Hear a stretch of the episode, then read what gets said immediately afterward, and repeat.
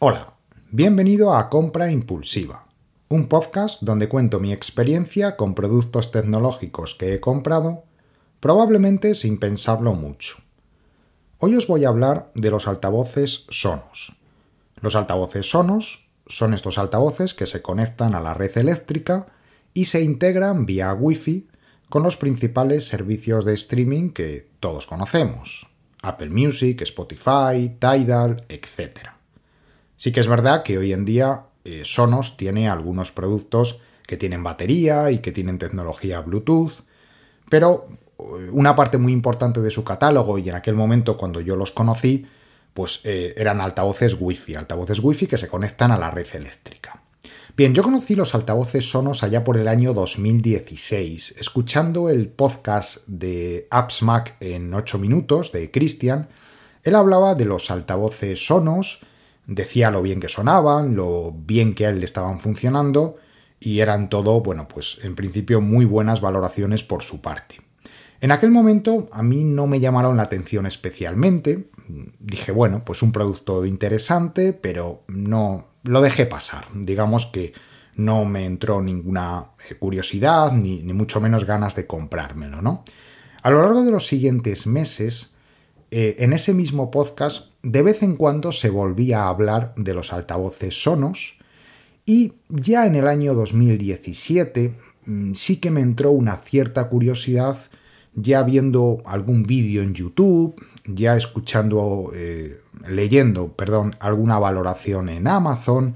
Bueno, pues ya me picó un poco la, curiosidad y dije, bueno, pues quizás sí que puede ser un tema interesante. Yo no he sido nunca un fanático de la música. Es decir, yo siempre he entendido a la música, bueno, pues eh, como un complemento.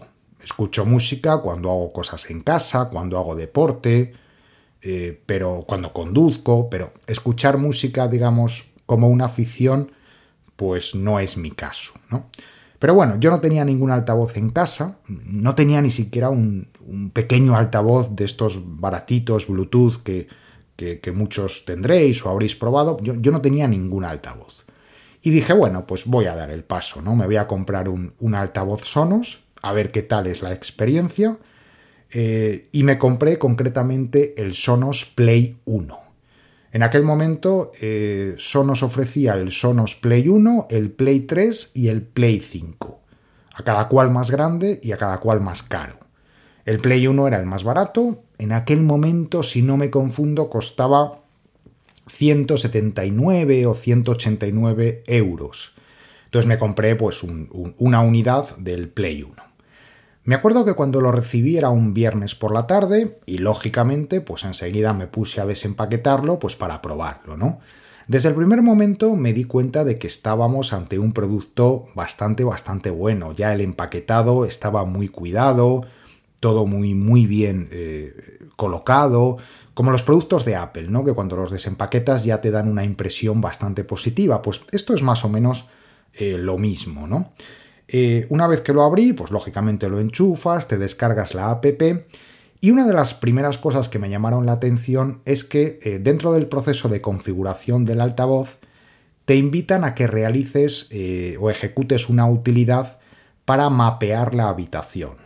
Es decir, te tienes que mover con el teléfono móvil a lo largo de toda la habitación, incluso moviendo el brazo arriba y abajo, y el altavoz va emitiendo unos sonidos y eso le permite mapear la habitación en función de las paredes, de los muebles, etc. y eh, optimizar el sonido en función de las características de la habitación y lógicamente de la ubicación donde el altavoz pues vaya, vaya a estar colocado. ¿no? Entonces, claro, esto en aquel momento, en el año 2017, a mí me pareció una cosa bastante interesante. Sí que es verdad que luego el propio HomePod y, otros modelos de Sonos que han ido saliendo después, pues ya incorporaban micrófonos para los asistentes de voz, etc. Y entonces este mapeo de la habitación ya no lo tenían que hacer, ya, ya, ya digamos que él solo era capaz de hacerlo. Pero en aquel momento, cuando tú ves eso dentro del proceso de configuración, me llamó mucho la atención y me dio muy buena impresión de que estábamos ante un producto muy pro donde todo estaba como muy bien pensado, ¿no? Bien, Eh, a partir de ahí, bueno, pues lo configuré y me puse a escuchar música y desde el primer momento me di cuenta de que se oía perfecto. Era un sonido muy nítido, muy claro, canciones pues con graves potentes, canciones más melódicas. Mi impresión fue buenísima, buenísima de verdad. Em, tanto fue eh, esa impresión, o tan buena fue esa impresión, que al día siguiente decidí comprarme otro. Porque, ¿qué es lo que sucede con estos productos? Estos productos son un poco productos eh, trampa, ¿no? Donde hay un ecosistema, como puede suceder una vez más con Apple, que nos invitan a mm, dar pasitos más hacia adelante. Me explico. Cuando tú tienes un altavoz, te das cuenta de que, y en la propia app además eh, se te indica, que tienes la posibilidad de generar un par estéreo, ¿no? Y tú, claro, ves que uno suena muy bien, pero dices, hombre, un par estéreo tiene que sonar mucho mejor. Entonces ya tienes ahí como el run run, ¿eh? ahí es donde viene un poco el impulso, ahí es donde viene un poco el, ansia viva de decir, pues quiero otro, ¿no? Quiero otro para hacer un par estéreo, ¿no? Y además de esto, tienes eh, dentro de la propia app eh, muy claramente definida una gestión de habitaciones. Es decir, que el propio ecosistema de Sonos está muy orientado a habitaciones. ¿Qué quiere decir esto?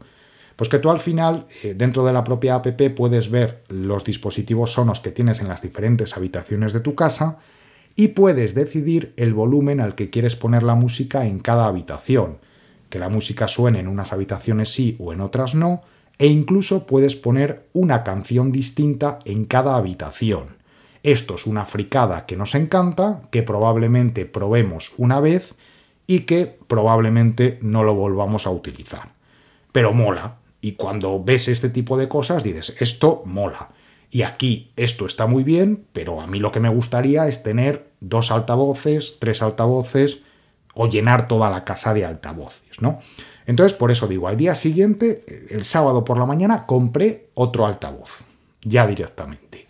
Me llegó y en vez de hacer un par estéreo, lo que decidí es colocarlo en otra habitación de la casa, un poquito más alejado del primero, mi casa no es muy grande, con lo cual, bueno, pues eh, coloco dos altavoces en dos extremos más o menos de la casa y de esa manera más o menos puedo tener música en toda la casa. Bien, ahí me quedé en un primer momento. Eh, pensad que al final, como os he dicho, son 179 euros, 189 euros lo que me había costado cada altavoz. Yo me había gastado 390 euros de la noche a la mañana en altavoces y dije, bueno, aquí nos estamos quietos, ¿no? Pero en los sucesivos meses, ya no me acuerdo exactamente si fue al mes siguiente, si fue a los dos meses, etc., yo seguí con el run run de los altavoces sonos con la idea de intentar tener un altavoz sonos en todas las habitaciones de la casa. Y así lo hice. Ya digo que no recuerdo exactamente si tardé tres meses, cuatro o ocho, pero al final sí que fui colocando pues eh, un altavoz en la cocina, en el dormitorio compré dos e hice el par estéreo, en el dormitorio principal, y así pues bueno, pues fui teniendo, como digo, eh, la música en todas las habitaciones de la casa. Bien, eh, además de los productos o de los altavoces sonos para escuchar música, Sonos tenía y sigue teniendo evidentemente una gama de productos orientada a la televisión, las barras de sonido que todos conocemos, ¿verdad? Bueno, pues eh, en aquel momento Sonos ofrecía eh, un producto para verla, para escuchar la televisión, que era la Sonos Base o la Sonos Base, ¿no?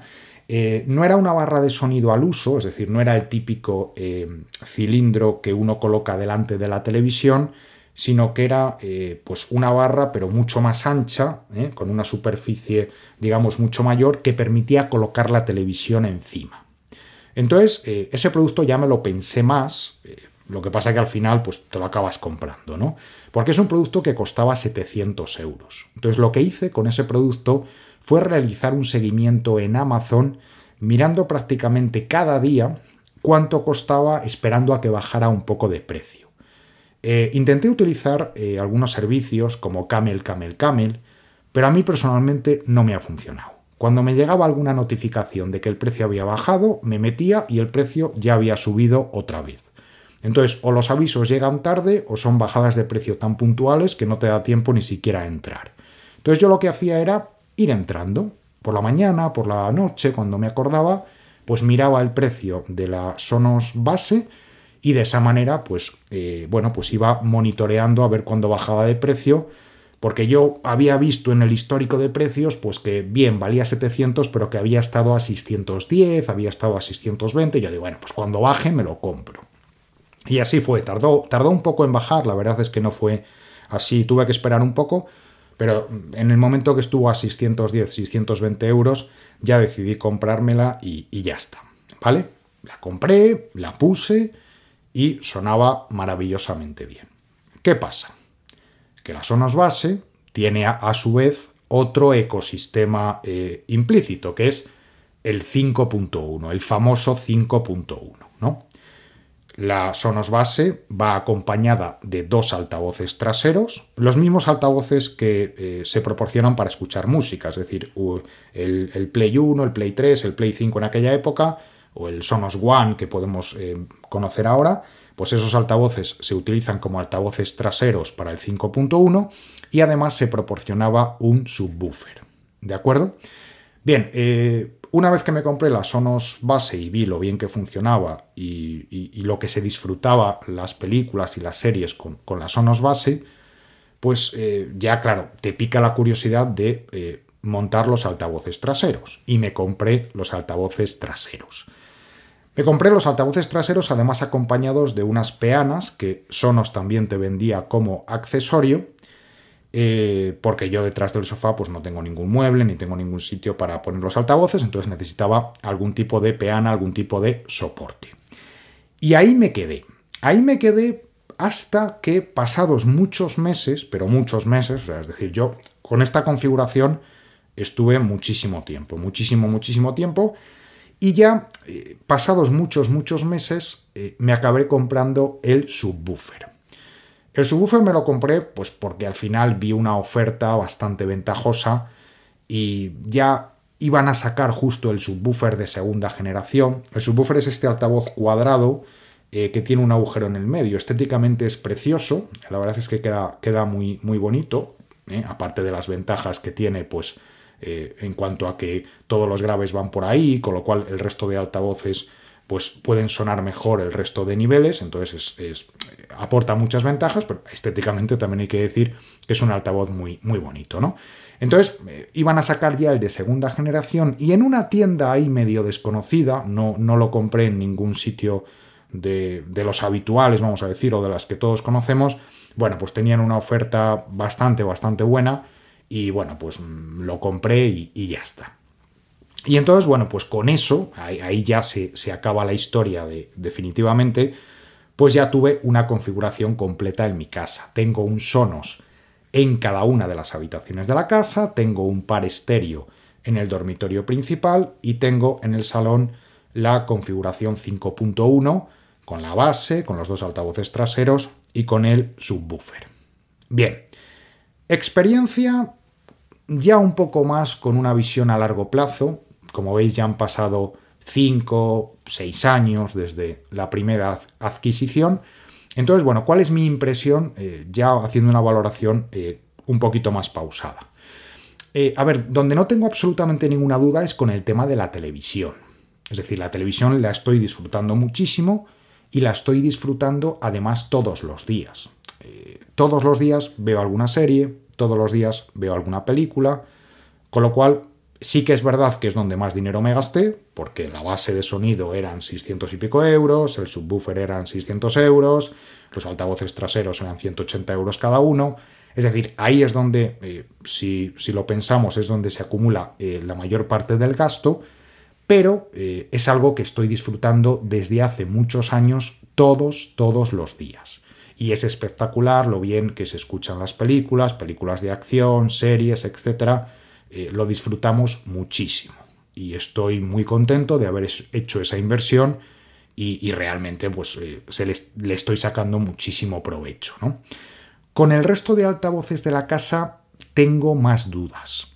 ¿Qué es lo que sucede? Pues que al final, eh, como os he comentado al principio, yo escucho música como un complemento, de manera que yo a diario no escucho música, así de sencillo.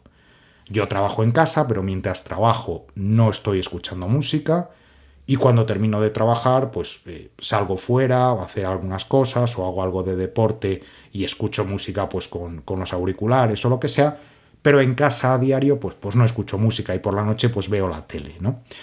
Eh, de manera que realmente escucho música un ratito los sábados mientras hago algunas cosas en casa.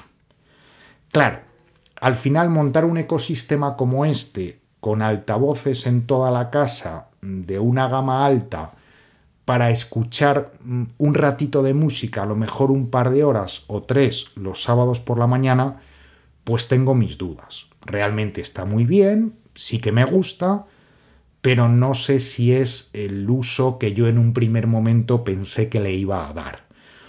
Está claro que al final dices, bueno, mm, has hecho una inversión, pero esa inversión la hiciste hace muchos años y el producto todavía te va a durar unos años más. Es decir, yo en principio no me planteo para nada cambiar estos altavoces, ninguno se me ha roto, ninguno me ha dado ningún problema, es decir, en ese sentido también estoy muy contento por la fiabilidad del producto, con lo cual por ahí pues no tengo absolutamente eh, ningún problema. Entonces, en ese sentido, si los altavoces los tengo todavía algunos años más, pues aunque no los utilice tanto como yo había pensado, pues puedo pensar que, que ha sido una inversión provechosa y que realmente sí que los he sacado partido, ¿no?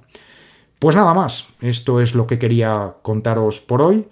Eh, simplemente dar las gracias por la buena acogida que ha tenido el primer episodio. ¿Eh? Habéis sido eh, muchos los que a través de, sobre todo de Mastodon, pues os habéis puesto en contacto conmigo y me habéis dicho que lo habéis escuchado, que os ha gustado, que compartís un poco experiencias o que esto que yo cuento a vosotros pues también os ha pasado algo parecido. Entonces, bueno, pues muchísimas gracias, repito. Y bueno, pues cada semana iré publicando un, episodio y, espero que os guste. Os recuerdo que me podéis seguir en Twitter, en arroba de González y en Mastodon, arroba de González arroba masto.es. Un saludo, adiós.